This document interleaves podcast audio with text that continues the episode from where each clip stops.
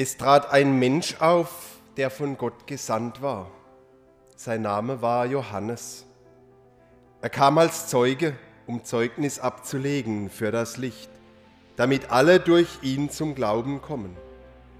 Er war nicht selbst das Licht, er sollte nur Zeugnis ablegen für das Licht. Dies ist das Zeugnis des Johannes. Als die Juden von Jerusalem aus Priester und Leviten zu ihm sandten mit der Frage, wer bist du? bekannte er und leugnete nicht. Er bekannte, ich bin nicht der Messias. Da fragten sie ihn, was bist du dann? Bist du Elia? Und er sagte, ich bin es nicht. Bist du der Prophet? Er antwortete, nein. Da fragten sie ihn, wer bist du? Wir müssen denen, die uns gesandt haben, Auskunft geben. Was sagst du über dich selbst? Da sagte er, ich bin die Stimme, die in der Wüste ruft, ebnet den Weg für den Herrn, wie der Prophet Jesaja gesagt hat. Unter den Abgesandten waren auch Pharisäer.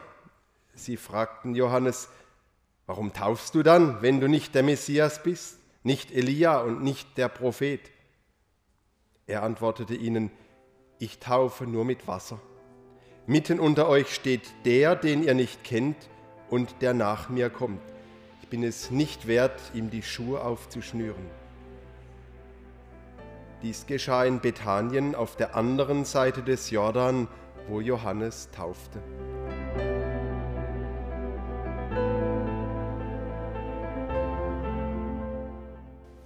So, noch Fragen, meine Lieben? Da taucht ein Mensch auf und alle spüren, stimmt, was der sagt. Der ist wirklich glaubwürdig.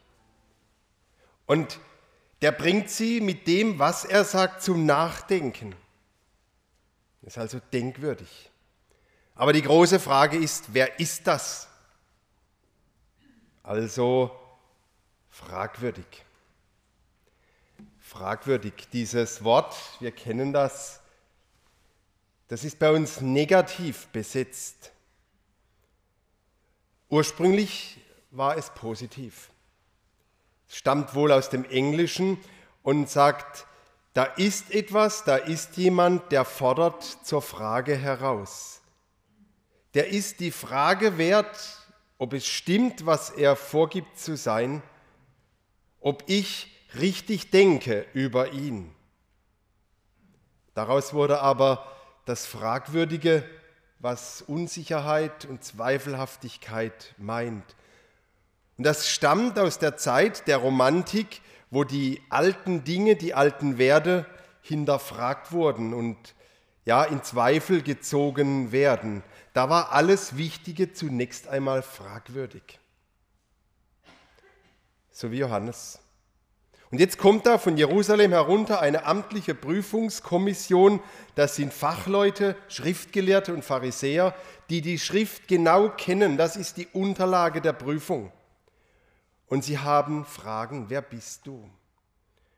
Ihr Bild, Ihre Meinung, bist du der Messias? Nein. Bist du der Prophet Elias? Nein. Ja, bist du dann der andere Prophet? Gemeint ist Jesaja. Nein, bin ich auch nicht. Und Johannes bringt jetzt ein Argument aus der Schrift, indem er sagt, ich bin nur die Stimme. Nach mir kommt einer. Aber das wollen sie nicht hören. Die fragen ja nicht einmal, wer das ist, der da unter den Menschen ist. Die wollen nur hören, darfst du das überhaupt, was du da machst? Die sind so von sich, von ihrer Meinung überzeugt, dass sie gar nicht weitergehen wollen. Johannes ist fragwürdig. Das ist auch der christliche Glaube. In jeder Hinsicht fragwürdig. Und das Interessante ist, die, die das hinterfragen wollen, oft keine Antwort haben, weil sie von dem, was sie meinen und glauben, überzeugt sind. Und da kann ich mir den Wolf reden, um etwas zu erklären über die großen Fragen an das Christentum, an die katholische Kirche. Das bringt gar nichts. Und wenn es noch so schlüssig ist und wenn ich noch die Bibel herziehe, interessiert nicht.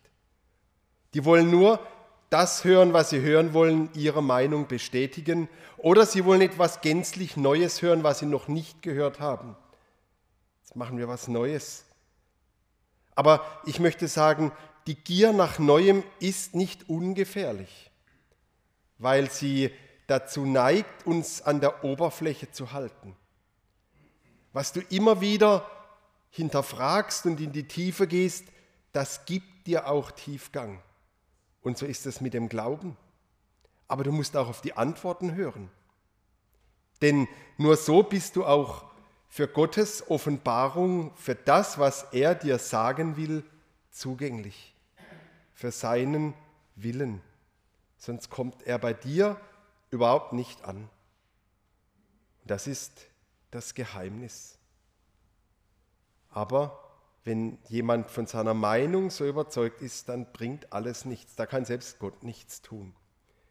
Und heute ist nicht nur modern zu sagen, ich höre da nicht hin, das interessiert mich nicht, sondern wir haben noch eins draufgesetzt durch eine bestimmte Delete Culture, eine Löschkultur. Das haben wir so gelernt, wenn Sie vor 60 Jahren etwas geschrieben haben und haben sich verschrieben, dann haben Sie nochmal angefangen. Aber heute ist das ganz einfach, wenn du im Computer was eingetippt hast in der E-Mail, dann wird es halt gelöscht. Wenn du vor dem Fernseher sitzt und das gefällt dir nicht, was da kommt, dann channelst du weiter in den nächsten Kanal. Früher musstest du aufstehen, hast du es eine Weile ertragen. Wenn du in deinem iPhone was siehst, was dir nicht gefällt, weg. Und das ist leider auch in unser Denken und Handeln übergegangen. Schauen Sie, der letzte Präsident der USA, wenn ihm jemand nicht in den Kram gepasst hat, weg. Aber das ist nicht der einzige. Diese Löschkultur, die breitet sich aus. Was ich nicht hören, nicht sehen, nicht annehmen will, weg. Was für mich fragwürdig ist, weg. Diese Woche haben sie eine Bronzebüste von einem katholischen Priester entfernt, Alban Stolz, der hat im 19. Jahrhundert gelebt. Er, hat, er war Uniprofessor und hat wohl ganz viele Kalender herausgegeben, die sehr beachtet waren, mit einer hohen Auflage, eben in dieser Zeit der Romantik. Aber er hatte einen Makel. Er war Antisemit. Und er hat das mit doch, wenn man das so liest, üblen Worten auch zum Ausdruck gebracht. Ja, das war nicht in Ordnung. Und da ist man dahinter gekommen, deswegen muss der Alban Stolz weg. Er war Kaplan in meiner Heimatgemeinde, da gibt es eine Alban-Stolz-Straße und so weiter. Und die Rotenfelser, die haben sehr gut über diesen Mann erzählt, vor 200 Jahren. Die waren richtig glücklich und todtraurig, als der Kaplan wegkam.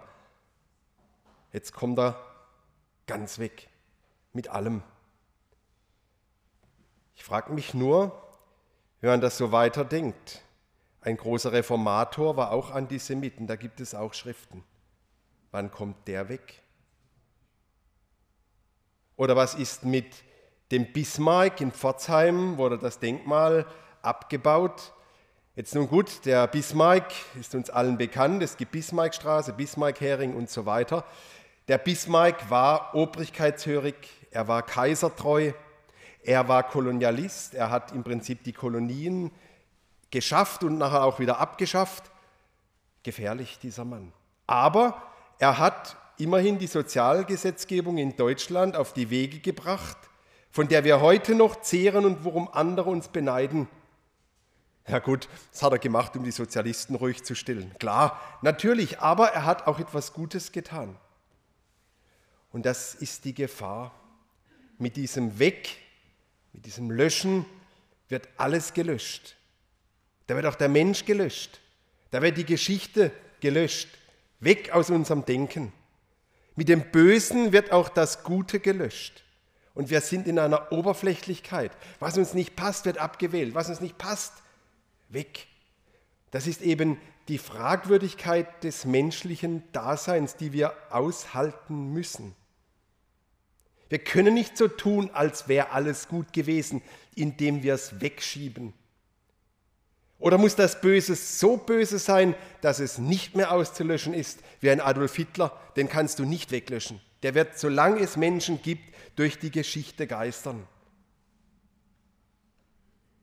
Und es gab Menschen, die wollten das Böse abschaffen und sind selber böse geworden. Und das ist die große Gefahr. Wir dürfen es nicht verharmlosen, aber die Art, dem zu begegnen, halte ich für gefährlich. Die Martinsumzüge sind ein Problem. Weg, schaffen wir sie ab. Der dunkelhäutige Kasper in der Grippe ist ein Problem. Raus damit. Die Sternsinger, die sich anschmieren, weg mit ihnen. Letzte Woche kam ein Bettelbrief, sage ich mal, war ein schwarzes Kind drauf. Ich finde das unverschämt. Weg mit, da gebe ich nichts. Ist das nicht rassistisch? Wo endet denn dieses Denken, meine Lieben? Ich habe da meine ganz großen Fragen. Wir müssen nach Antwort suchen. Das ist unser Auftrag als Christen. Wir müssen das Böse in der Welt, das allen und jeden heimsucht, ernst nehmen und dürfen es nicht verstecken. Was ist es, wenn ich eine Filchner Schule umbenenne in Lübcke Schule? Wer ist der Herr Lübcke? Ein Opfer von rechter Gewalt. Aber wissen Sie, was der alles gemacht hat in seinem Leben? Das sind für mich große Fragen, die ich Ihnen stelle. Und wenn wir nach Antworten suchen, so kommen wir zu Gott und nicht indem wir alles wegschieben, was nicht passt. Paulus hat gesagt, prüft alles, das Gute behaltet. Und wir jetzt Lebenden, wir sind nicht die Besten, die die Welt hervorgebracht hat. Wir sind nicht auch die Guten. Über uns wird man auch mal urteilen. Und deswegen müssen wir uns mit den Sachen auseinandersetzen, wir müssen sie schmerzhaft aushalten und Erlösung suchen. Das Böse wegschieben ist keine Lösung. Wir brauchen einen Erlöser. Wir sind nicht selbst groß. Es gibt einen größeren. Und genau das ist Advent. Dass die Fragwürdigkeit unseres Daseins erfüllt wird durch einen Gott, und wir Christen, wir sind auch fragwürdig. Wissen Sie, heute wird die Bismarckstraße gelöscht, morgen die Hindenburgstraße, übermorgen wird die Kirchstraße gelöscht. Wir müssen Antwort geben und wir müssen in Zweifel ziehen. Uns ist ins Stammbuch geschrieben, gib jedem Antwort, der dich fragt nach der Hoffnung, die dich erfüllt. Das hat Johannes getan, das hat Jesus getan, Übrigens, sie wurden auch gelöscht. Aber die Kirche ist immer noch St. Johannes. Und wir glauben immer noch an Jesus, weil das Gute letztlich siegt. Und darum müssen wir Antworten suchen. Du als Christ in der katholischen Kirche bist herausgefordert, auf die Fragen für dich zunächst eine Antwort zu suchen. Dann kommst du zu Gott. Und dann kannst du auch anderen vielleicht einen Weg zeigen. Noch Fragen, meine Lieben?